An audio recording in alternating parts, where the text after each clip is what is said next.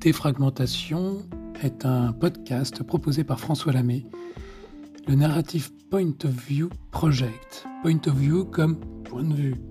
Pour nous, tout est récit et tout est narratif. Ceci est beaucoup plus que du storytelling. C'est une approche holistique et intégrative du narratif dans la communication, le marketing, l'expérience, mais aussi plus largement dans nos existences et nos interactions avec les autres humains et les autres non-humains, le monde.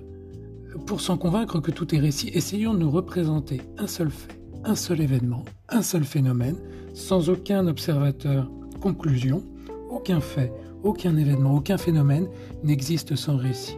On s'en convaincra aisément au fil de ces interviews qui vont défragmenter vos points de vue sur la narration.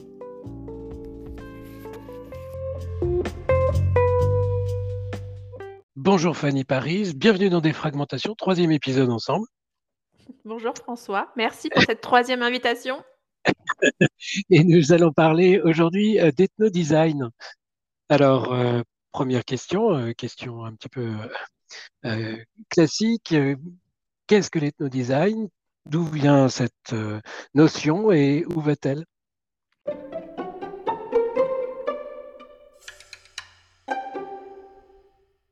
Alors l'ethnodesign, euh, c'est une notion qui n'a pas vraiment de définition en tant que telle, notamment euh, si on va chercher un petit peu dans la littérature euh, scientifique, on ne va pas forcément trouver grand-chose.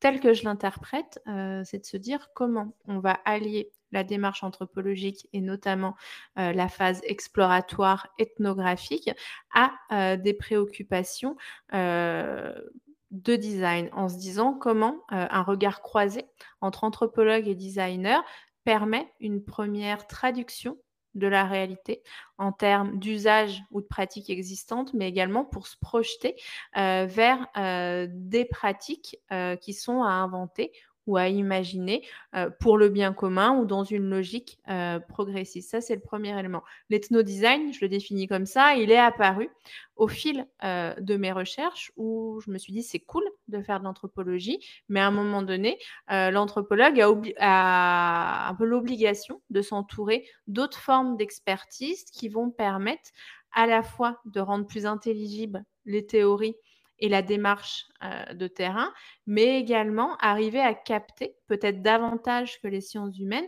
euh, et sociales les attentes du marché ou des commanditaires. Et de l'ethno-design euh, est arrivée l'ethnofiction.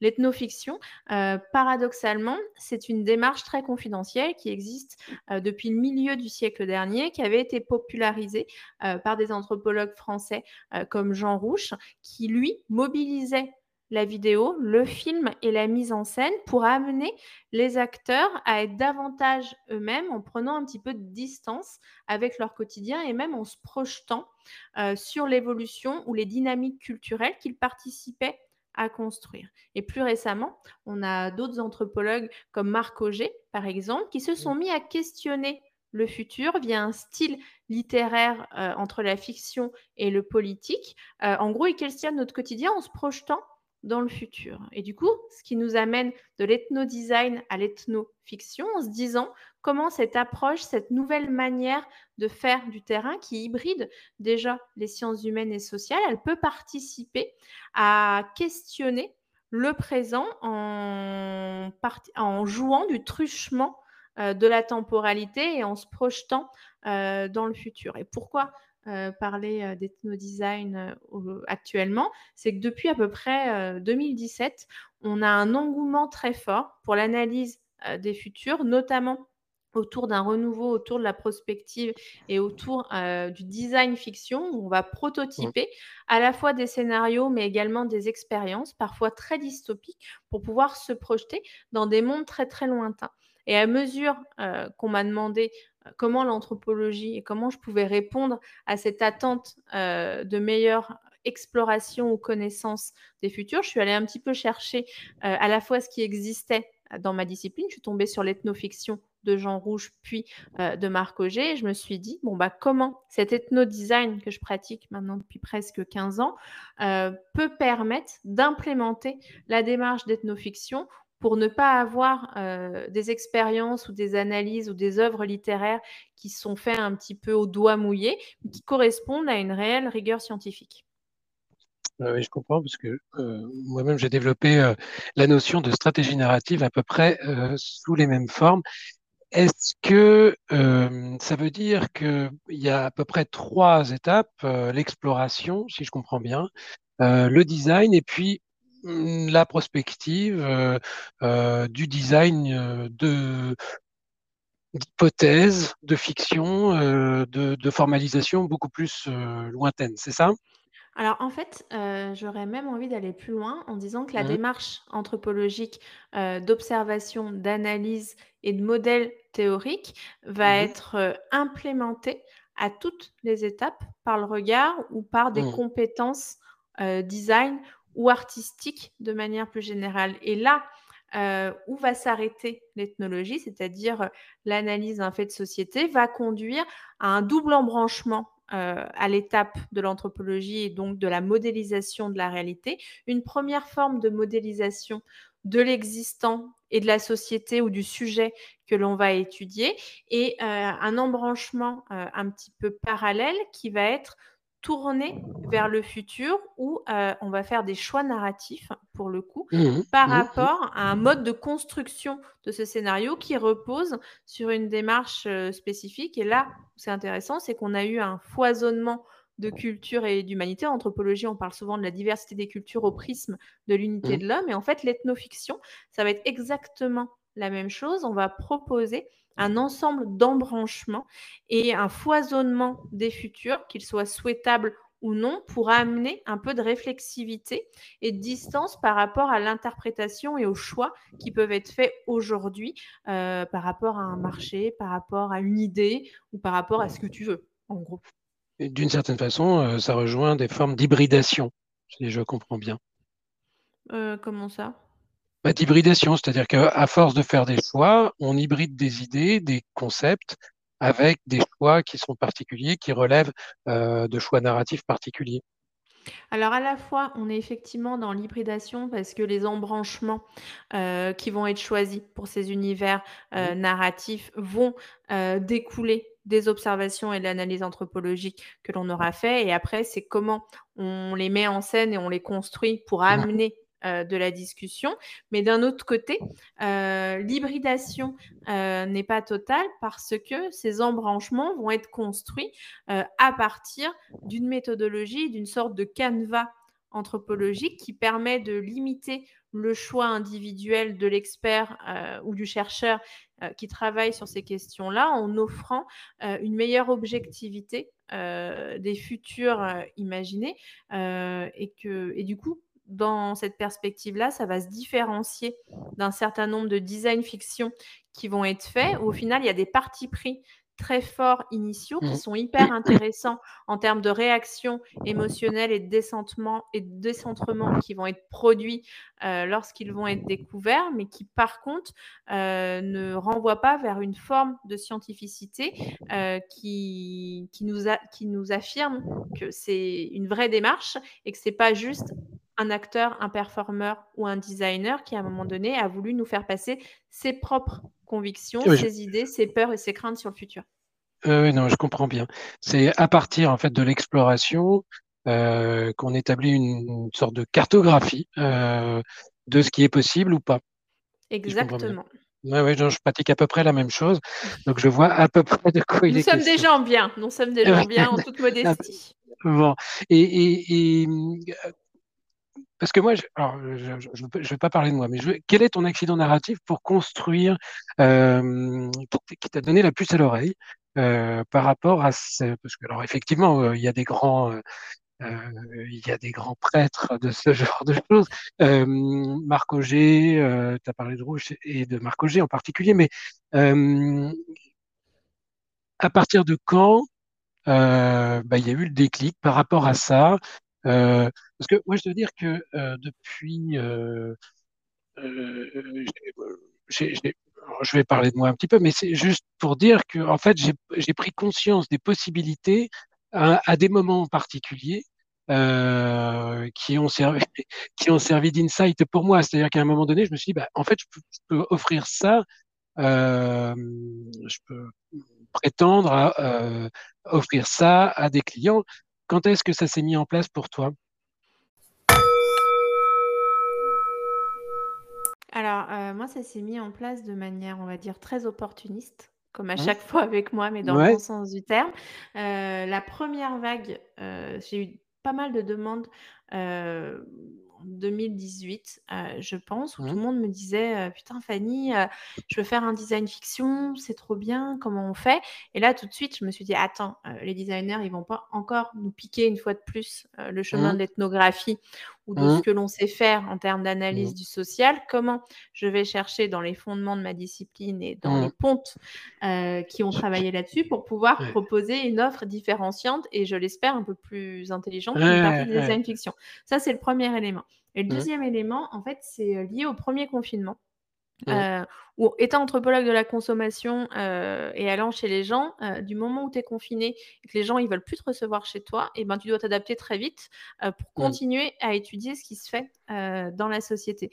Donc j'ai fait une grande étude Canti et Cali en ligne entre la mmh France et la Suisse qui a été pas mal relayée dans les médias. Et puis j'ai été contactée par un pote designer et un pote qui fait de la stratégie et qui m'ont dit bon bah comment on peut amener des pistes à penser euh, à la fois aux gens de notre communauté professionnelle, mais également à monsieur et madame tout le monde qui se posent plein de questions sur ce qu'on est en train de vivre. Et du mmh, coup, on a mmh. créé un site internet qui s'appelle Mythologie du futur, où chaque semaine, on traitait via un triple regard euh, des phénomènes qui étaient au cœur des préoccupations des, individus. Donc, que ce soit le masque, le lavage des mains, comment on continue à mmh. se dire bonjour, comment on se maquille euh, quand on est en visio sur, Team, euh, sur Teams ou sur Skype. Et en fait, à chaque fois, on avait euh, mon collègue qui était dans la stratégie qui, lui, racontait un récit sur le mmh. futur, sur une mmh, société mmh, où on avait grossi euh, ce fait de société. Moi, j'avais une interprétation anthropologique là-dessus où j'expliquais comment, en fonction de ce qui se passe depuis la nuit des temps, on peut expliquer ce changement-là. Et puis, euh, mon collègue euh, qui est designer, lui, euh, montrait que le futur était déjà là, avec soit des projets prospectifs faits par d'autres designers, soit des expérimentations en cours, soit des projets ou des produits qui étaient déjà sortis sur le marché pour pouvoir relativiser cette, mmh. cette notion d'incertitude du quotidien et se projeter dans un futur qui, en quelque sorte, est déjà là.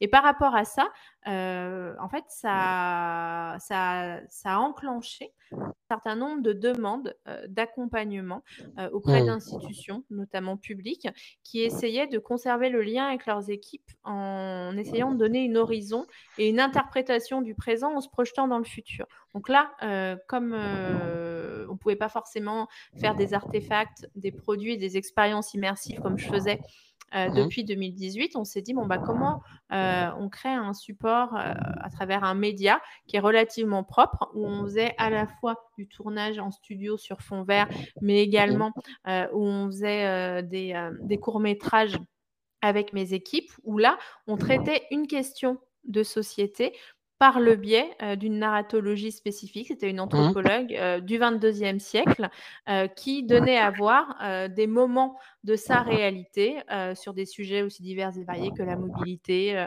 le plastique, etc., etc. Ce qui permettait d'avoir un format dynamique, de faire passer des idées de recherche tout en s'inscrivant dans l'air du temps. Je pense que c'est vraiment les deux moments qui ont, été un petit peu charnières. Maintenant, je l'ai intégré dans mes démarches de recherche. Donc, je fais beaucoup, beaucoup d'ethnofiction et notamment d'ethnofiction littéraire parce que j'ai pas mal de demandes auprès des éditeurs d'écrire des nouvelles sur, sur ça. Donc, c'est une autre manière de politiser l'anthropologie parce que bien évidemment qu'on prédit pas le futur. Je fais pas de futurologie. Mais par contre, c'est une excuse bienveillante et en apparence indolore pour pouvoir questionner les choix politiques, économiques ou, ou sociétaux d'aujourd'hui. Non, non, je, vois très bien parce que je fais moi-même des ateliers comme ça où il y a des, participants euh, racontent les, récits, leurs projections de récits pour, euh, bah, pour, en tirer des enseignements sur ce qu'ils attendent en fait, hein, sur, euh, sur leurs attentes parce que alors, je, je, vois assez bien parce qu'en fait, on, les accidents euh, narratifs euh, qui, euh, qui suscite en fait une attente par rapport à ce, à, ce, à cet ethno-design ou à ce design de fiction, c'est souvent des, des moments de, de, de, de, changement. Voilà, et ce que j'appelle des accidents narratifs, mais c'est vrai que l'histoire du Covid nous a pas mal, nous a pas mal chamboulé. Mais ça peut être aussi, enfin, je pense hein, que ça peut être, pour ma part, ça a été souvent le cas, euh, des moments en fait dans la vie des entreprises ou dans la vie des, marques ou des entreprises, euh, des moments comme ça de questionnement. Alors euh, parce qu'il y a un nouveau CEO, parce qu'il y a un nouveau codir, parce que il y a une nouvelle étape qui va être franchie. qui souhaite être franchie par la marque avec un, nouveau design narratif, etc. Et alors, moi, je trouve qu'il y a deux écueils par rapport à ça. C'est que effectivement, c'est ce que tu disais tout à l'heure, il y a plein de designers qui fonctionnent un peu au doigt mouillé. Et puis, euh, deuxième écueil possible, euh, c'est euh, effectivement l'incompréhension qui peut... Parce que, en fait, ce qui est très intéressant dans l'ethno-design ou le design fiction, parce que, comme je les comprends en tout cas, c'est c'est qu'il y a ces deux, ces deux piliers, cette, exploration et puis ce design ensuite. C'est-à-dire que le design n'est pas seul et l'exploration n'est pas seule, c'est-à-dire que les deux viennent en cohérence construire un nouvel élan euh, vers quelque chose. Et c'est vrai qu'il y a soit des designers qui s'appuient sur rien du tout, soit des explorations qui ne débouchent sur rien. Et là, d'avoir la totalité, ça permet d'avoir euh, quelque chose de cohérent. Ah non, mais totalement. Et je te rejoins dans ce que tu disais. Généralement, euh, quand des institutions ou des entreprises me sollicitent pour un ethno-design, c'est parfois des réorganisations, des changements, la mise en mmh. place de cellules d'innovation ou de prospective, mais c'est aussi, et dans mon cas, j'ai l'impression que c'est la majeure partie des cas, le fait qu'il va y avoir une évolution de la réglementation ou du moins qu'il y a des consommateurs ou des usagers euh, qui se détournent de leurs produits, de leur marque, et du coup, ils n'ont pas le choix. Ils sont mmh. obligés de s'adapter à ces évolutions de la société. Par exemple, il y a quelques années, euh, il y avait une, grande, grande institution euh, de chocolat suisse qui m'avait demandé de repenser la pâtisserie de luxe pour demain et pour les jeunes, parce qu'il y avait deux problèmes, à la fois remettre la pâtisserie au cœur des habitudes de consommation et mmh intéresser des jeunes qui ont une autre forme de structuration euh, des repas. Et, et, là, clairement, c'était de se dire, bon, bah, comment on arrive à jouer avec un ensemble de problématiques sociétales actuelles couplées à une baisse d'attractivité pour les nouvelles générations. Et c'est généralement un peu l'alliance euh, de ces deux problématiques où ils se disent bon bah pourquoi pas euh, faire une ethnofiction, ça peut nous ouvrir des territoires, des pistes ou des réflexions qu'on ne verrait pas forcément avec des méthodes un petit peu plus classiques de prospective. Oui, d'autant que les méthodes classiques de prospective euh, sont, sont tournées davantage vers la recherche du besoin. Et mmh. Pour ma part, les besoins humains me semblent très très petits et il n'y en a pas beaucoup des besoins humains. en revanche, les désirs sont innombrables et infinis. Et c'est plutôt dans l'exploration des désirs. il me semble qu'il y a des, il y a vraiment des pistes, et en particulier des désirs qui sont logés dans les narratifs, euh, qu'il y a des pistes qui, qui, concernent la consommation et le business, quoi. Et tu penses à quoi, par exemple? Parce que moi, j'ai un parti pris qui est totalement inverse. C'est pas du tout partir sur le désir, mais comprendre et anticiper les évolutions de la société pour pouvoir imaginer des manières de faire qui correspondent à cette évolution de la société, dénouée euh, de tout désir pour ne pas reproduire un mode euh, d'action qui est celui du, de l'hyperconsommation ou euh, des sociétés thermo-industrielles. Alors, moi, je, travaille par rapport au désir parce que le désir me semble être un des fondements humains, beaucoup plus que le simple besoin. Et en travaillant sur les désirs, on se rend compte que il, y a un, rapport à, l'idéal qui est très intéressant à travailler parce que le désir, c'est le souvenir d'une constellation, le souvenir d'une étoile, et euh, c'est un, un, aimant sans fin, euh, le désir, tandis que le besoin, il est très réduit. Et euh, il me semble qu'on peut jouer avec le désir pour, justement bâtir des, stratégies qui sont basées sur le désir, mais qui vont dans le sens d'un d'une frugalité ou en tout cas d'un intérêt pour l'économie, etc., la durabilité. Mais je suis totalement d'accord avec toi, mais c'est vrai que j'ai pas, hum, j'intègre pas cette notion de désir, euh, euh, qui pour moi est hyper liée aux individus et aux émotions. Je vais plus parler en termes de contraintes et euh, des conditions nécessaires à la vie en groupe ou à la dynamique mmh. d'un territoire ou au bon fonctionnement d'une infrastructure. Et en fait, dans ces éléments euh, de contraintes, qui est un peu pour le coup une approche très euh, structuro-fonctionnaliste de la mmh, mmh, mmh. réalité, euh, couplée à des analyses exploratoires et à une compréhension bah, des mécaniques sociales. Je me dis, bon, bah, comment, par rapport à une question ou une commande, on peut apporter des pistes de réflexion ou des solutions? Mais c'est vrai que le, désir, il est complètement... Je l'occulte totalement alors que je devrais pas. Là, je me rends compte en discutant avec toi. je ne sais pas. Mais il me semble qu'il y a, euh, en tout cas, c'est ce que je travaille, et en particulier, euh, ce qui euh, ressort de tout, justement, on en parlait dans le, dans le précédent, dans, dans, tout ce qui est étiquette de langage, il me semble que dans les étiquettes, dans ce qu'on nomme, voilà, il y a un certain nombre de négociations symboliques qui sont très intéressantes à tirer parce que euh, dans une perspective, euh, alors là, on arrive dans des trucs techniques, mais dans une perspective euh, pragmatique du langage, on, en fait, on a chacun, chacun ou chaque groupe social, mais chaque groupe social va mettre un mot, une étiquette particulière avec un récit particulier. Et en articulant ces récits et en les aménageant et en, enfin, en aménageant la négociation symbolique, on peut construire des nouveaux récits qui contiennent, en tout cas qui abritent ces désirs, et qui constituent en fait des, des fils rouges euh, pour designer des offres qui peuvent être euh, en tout cas plus euh, on reprend la discussion de tout à l'heure, éco-responsables. Voilà.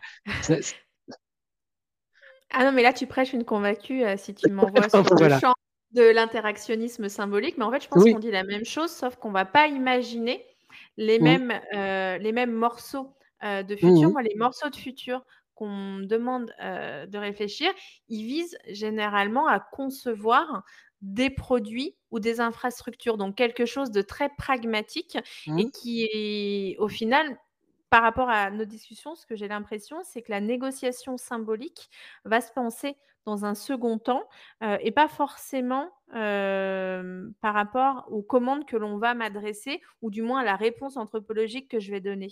Je ne sais pas si je suis mmh. claire du coup tu, travailles davantage les contraintes, les contraintes sociales, si je comprends bien.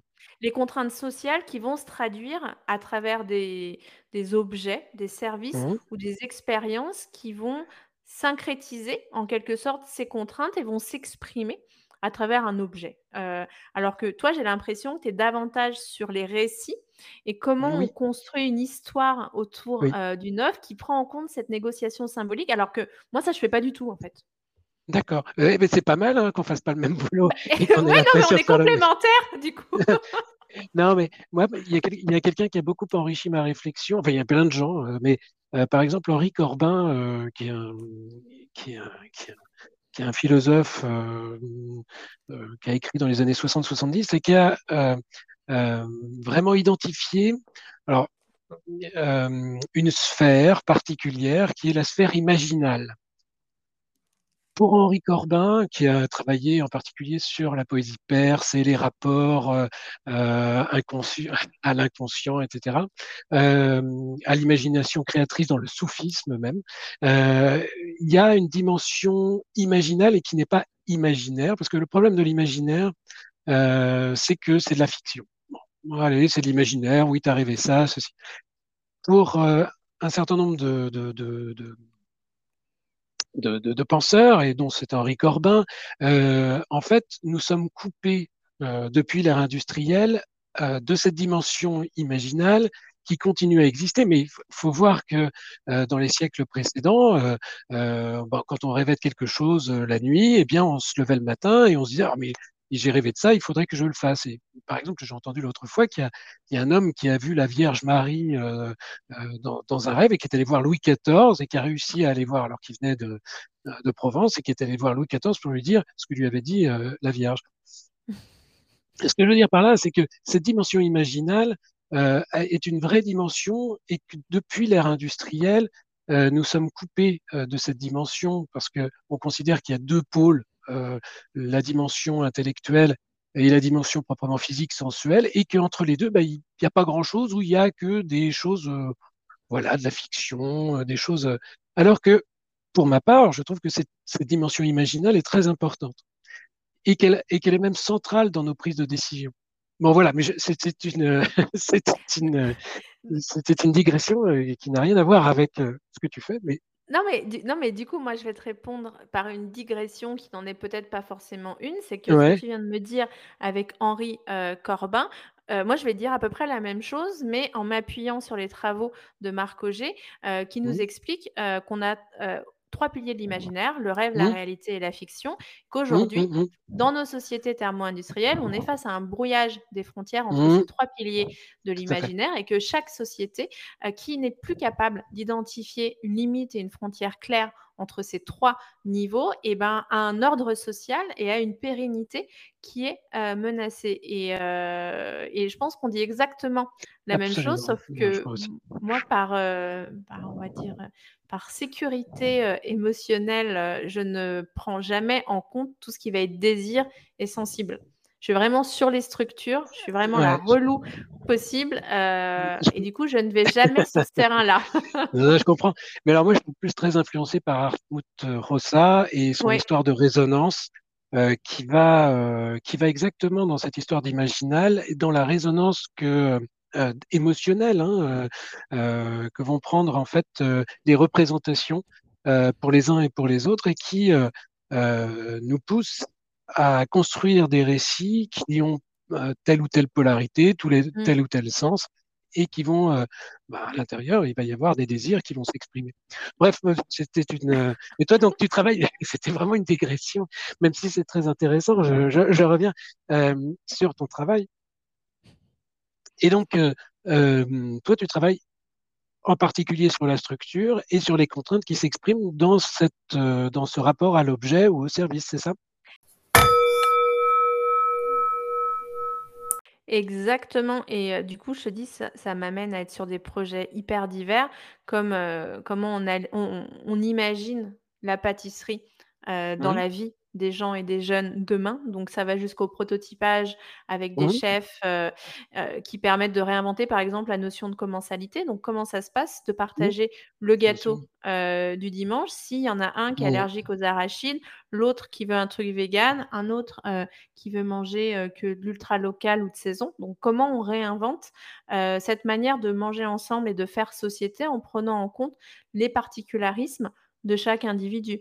Je vais être sur d'autres projets euh, où, euh, où euh, on va essayer d'aller un petit peu plus loin sur cette, on va dire, nouvelle forme de normalisation alimentaire. Donc, comment on mmh. arrive à créer une nouvelle manière de construire un repas ou une assiette en fonction des moments, des effets recherchés, quelle expérience ça fait mmh. en magasin, quel est le rapport à l'aliment? J'ai aussi questionné le rapport au deuil mmh. et à l'aune à la fois de l'urgence éco-environnementale parce que c'est très polluant un enterrement, mais également bah, comment ça se passe. C'était pour des pompes funèbres?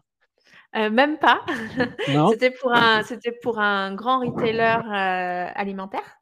Euh, qui, m'avait demandé de travailler sur la nourriture du futur, à la fois mmh. euh, par rapport euh, à comment on fait demain, voire vraiment après demain, pour ingérer des protéines animales face à la montée du droit des animaux et du mmh. véganisme, et que j'avais couplé ça en fait avec une nouvelle ritualité du deuil parce que mmh. c'est un secteur en fait qui est en pleine révolution, et du coup on avait questionné une nouvelle forme de cannibalisme dans nos sociétés occidentales. Euh, ah non, avec un vrai faux enterrement euh, qui, pour le coup, a suscité un certain nombre d'émotions de la part des participants. Euh, sur, la, sur la mobilité, c'était de se dire, bon, bah, si on est sur une mobilité partagée à l'échelle d'un pays, qu'est-ce que ça veut dire en termes de rapport au logement, de rapport aux aménités de proximité? Comment on redesign euh, l'espace en questionnant la, frontière entre l'hypermobilité et l'immobilité. Euh, mmh plein de sujets divers et variés où à chaque fois on est plus sur les contraintes et les structures et comment mmh. l'offre qu'on va imaginer ou les questionnements que l'on doit avoir par secteur d'activité vont s'intégrer dans ce maillage de contraintes. Mmh. Je comprends. Moi, je travaille davantage les récits. Et toi, tu travailles plus la structure. Oui, parce que les récits, je les fais en amont, en fait moi, j'ai dix récits qui sont, qui sont pour moi assez balisants pour mmh. notre société actuelle, qui prennent un petit peu bah, toutes les contraintes via un canevas qui est hyper chiant à faire. Et une fois qu'il y a ces dix imaginaires, je les présente et en fonction des sujets, des thèmes ou des aspirations des mmh. personnes que j'ai en face de moi, on va hybrider certains mmh. de ces bah imaginaires et de ces récits pour en reconstruire d'autres qui sera le point de départ de la réflexion. Je comprends, je comprends. Ben, je, je, je, fais ça aussi, c'est ce qui peut conduire à des campagnes de communication particulières, parce qu'après, une fois que c'est hybridé, il y a moyen d'en faire des, de le designer, même pour jusqu'à la communication. Quoi. Exactement.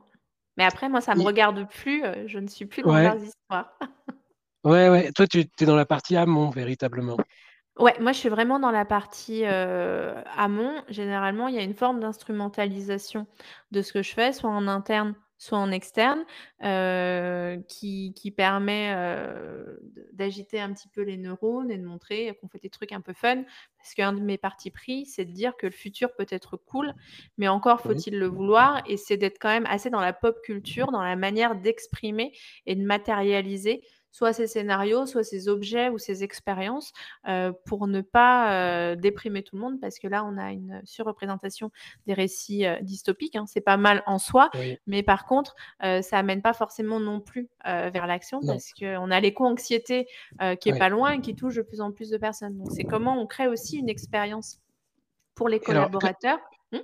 justement, euh, parce que c'est vrai que ça, d'un point de vue euh, global, on voit bien qu'il y a, que la société est passée d'Eros à Thanatos, mais, euh, mais c'est pas très rigolo. Et donc, euh, comment, parce que moi, je suis confronté aussi à la même chose, c'est-à-dire que quand je faisais des ateliers, etc., les, les, les gens ont, plus d'histoires, ont plus de, de narratifs négatifs à, à, me présenter, plutôt que de choses, en tout cas, qui, qui montre une progressivité vers, euh, vers du meilleur, euh, ou alors euh, c'est très minoré et c'est très déceptif. comment est-ce que tu fais justement pour... parce que comme tu travailles du côté structure, mm. pour remettre du désir et remettre du, en fait, du positif finalement? Bah, alors moi, j'explique toujours au début euh, qu'en fait, mmh à chaque moment de société, on va avoir un récit euh, qui va faire sens pour les individus. Euh, si on mmh. schématise, au siècle des Lumières, on avait l'utopie qui permettait de montrer qu'une autre manière de faire était possible et qui amenait mmh à l'action. Aujourd'hui, on est plus sur l'ère de la dystopie, qui peut sembler mais qui renvoie aussi à un imaginaire du positif. À chaque fois, c'est un peu la même histoire, notamment ce qui va être véhiculé par la science-fiction et par la mmh. pop culture, où on a un effondrement, on a une catastrophe, un changement de la société, mmh. de, mmh. société, on a un petit groupe de survivants euh, qui, sur les décombres euh, de l'humanité, ont une seconde chance pour faire mieux. Et ça, c'est éminemment positif. Donc à chaque fois, ce que je dis, euh, c'est de ne pas se tromper entre l'esthétique, entre le, le thème euh, que prend ce récit et la réalité de ce qu'il veut dire sur nous. Donc après, moi, euh, les dystopies me dépriment pas en soi. Par contre, mmh. euh, pour pas que ça plombe une assemblée, mmh. pour moi, c'est davantage en fait tous les à côté qu'il va avoir, l'esthétique, les équipes qui vont être mobilisées et l'interprétation que l'on mmh. va avoir sur ces scénarios. Parce que arriver à faire, à faire passer un retailer que peut-être, dans le pire des cas, on va se bouffer entre nous et que le cannibalisme va revenir, euh, en fait, il faut le faire passer. Mais par contre, si c'est dans, si, si c'est dans un univers qui est assez onirique, qui rassure aussi par ailleurs et qui est après déconstruit en disant, bah oui, en fait, on vous a montré ça, par contre, parce qu'on a mis ensemble un ensemble de conjectures qui, mmh. dans un scénario extrême que vous nous avez demandé, donne ça. Mais par contre, si on déconstruit tous les éléments qui nous ont permis de mmh. construire ce discours, il y a plein de choses qui sont éminemment mmh. positives. Donc après, moi, je suis toujours aussi, je suis très bienveillante et je suis toujours de bonne humeur. Donc avec moi, se bouffer, c'est cool. Même les choses les plus terribles. Non, mais là, ce qui m'enchante dans ce que tu es en train de raconter, c'est que le storytelling, en fait, n'a pas, n'a pas véritablement d'importance. C'est le rapport au contexte. C'est le, le rapport que nous entretenons au contexte qui vient enrichir l'univers dans lequel nous, nous, sommes. Et même si euh, à la fin tout le monde se mange, finalement, si c'est dans la bonne humeur, tout va bien. Bah, exactement. Et puis, de toute façon, dans toutes les sociétés où le cannibalisme mmh. a été pratiqué, où il se pratique mmh. aujourd'hui, il était éminemment inscrit dans les structures sociales. Il avait du sens. On mangeait pas n'importe qui à n'importe quel moment et n'importe quelle partie du corps. Parce qu'à chaque fois, il faut trouver le sens que la pratique va avoir dans un collectif. Et puis tu imagines bien que euh, ce n'était pas du cannibalisme sauvage, mais c'était euh, hautement euh, intégré dans une culture dominante. Oui, oui, absolument. En fait, c'est le rapport à la, c'est la causalité et la corrélation qui crée l'intérêt, parce que le storytelling pour le storytelling, c'est-à-dire l'histoire le, pour l'histoire, n'a pas tellement d'importance en, réalité. Ah mais non, c'est une excuse pour activer une grille de lecture beaucoup plus émotionnelle. Donc tu vois, moi je ne traite pas du désir, mais par contre j'active des émotions chez les autres pour amener une lecture beaucoup plus sensible euh, d'une réalité euh, qui va être connue par des acteurs en termes d'experts. Ils sont mmh. experts de leur truc. Euh, moi, je ne vais pas réinventer le jaune. Par contre, via la narration et via tous ces tours-là, on va activer une autre code de lecture pour avoir une autre vision de cette réalité en se disant, bon, bah, en fait, elle n'est peut-être pas si compliquée. Euh, si on se ressente sur nous et euh, de ce que l'on perçoit de ce que l'on est en train de construire aujourd'hui. Parce que, en fait, c'est une vision assez radicale de notre quotidien, mais euh, décentrée euh, vers euh, un futur qui semble très éloigné, mais qui est pourtant presque déjà là, soit d'un point de vue structurel, soit au niveau du pouvoir ou de la symbolique qui sont déployés par un certain nombre d'acteurs.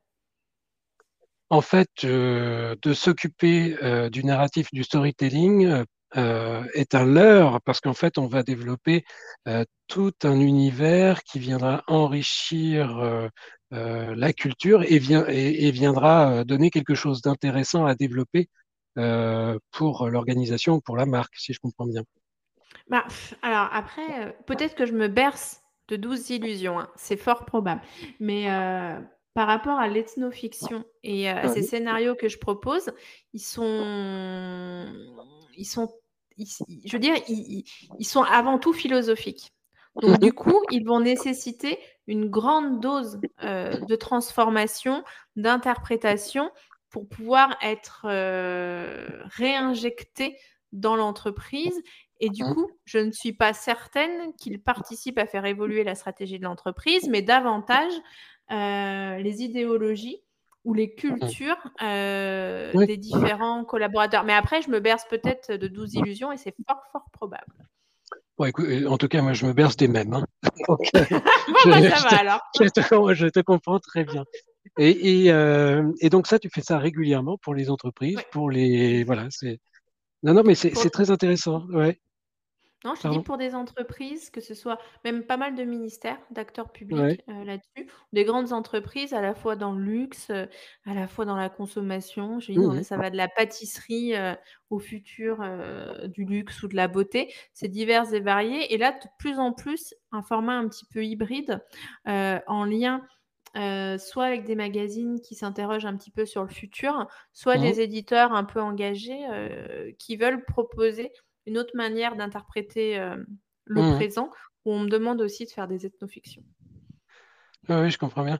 Et, ce qui est, euh, tout à l'heure, je parlais des designers qui faisaient un petit peu au doigt mouillé, mais il y a aussi tous ceux qui pensent, euh, qui sont persuadés qu'il y a des archétypes et que ces archétypes, il n'y a, plus qu'à les utiliser comme des autoroutes. tu penses aux adeptes de Jung? Par exemple, je suis euh, souvent très fâché quand j'entends euh, parler de, de, de, de, ces turéfières. Euh, je, je, voilà, je ne suis pas très jungien.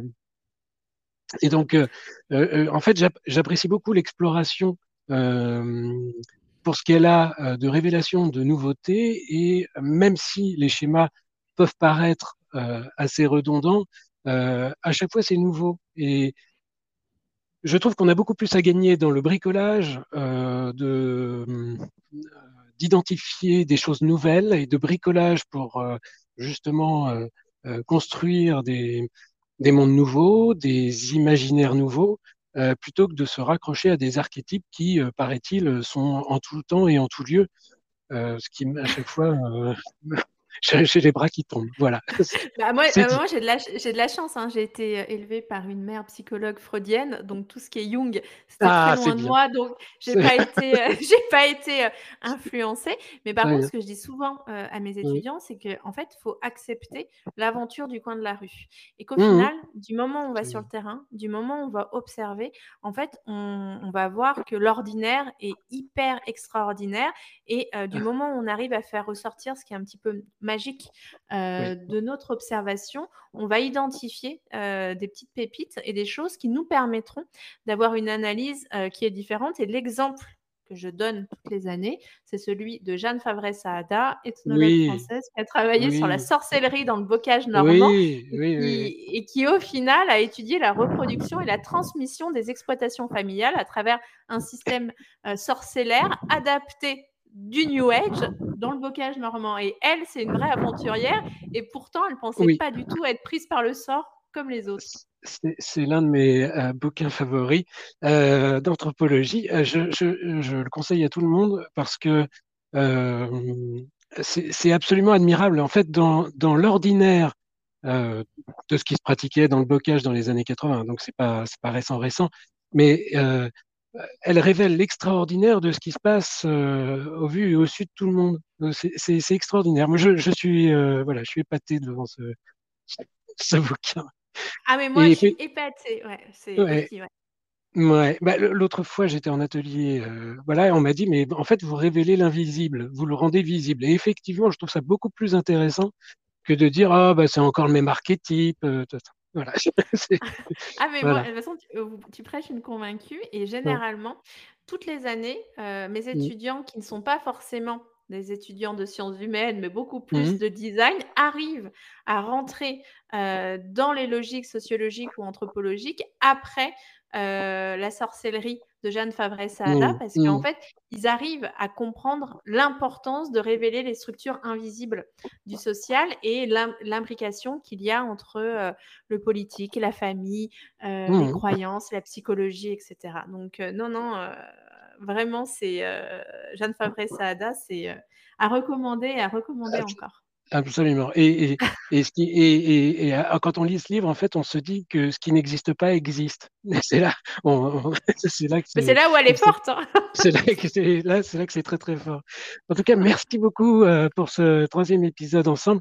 Euh, j'ai été ravi euh, de faire ces trois épisodes avec toi et puis euh, de comprendre qu'on avait un peu le même métier mais pas le même métier. je trouve ça super. Bah, non, pas la bah, même manière de l'envisager, disons. Bah, merci beaucoup, François. Moi, je suis ravie, également d'avoir passé ces trois épisodes avec toi, d'avoir, peut-être compris qu'il fallait que je m'intéresse un petit peu plus au désir et pas uniquement aux structures, anthropologiques. Donc, ravie, maintenant, c'est à méditer. Bon, bah, écoute, on s'en reparle et puis, merci beaucoup et à très bientôt, Fanny. À bientôt. Salut.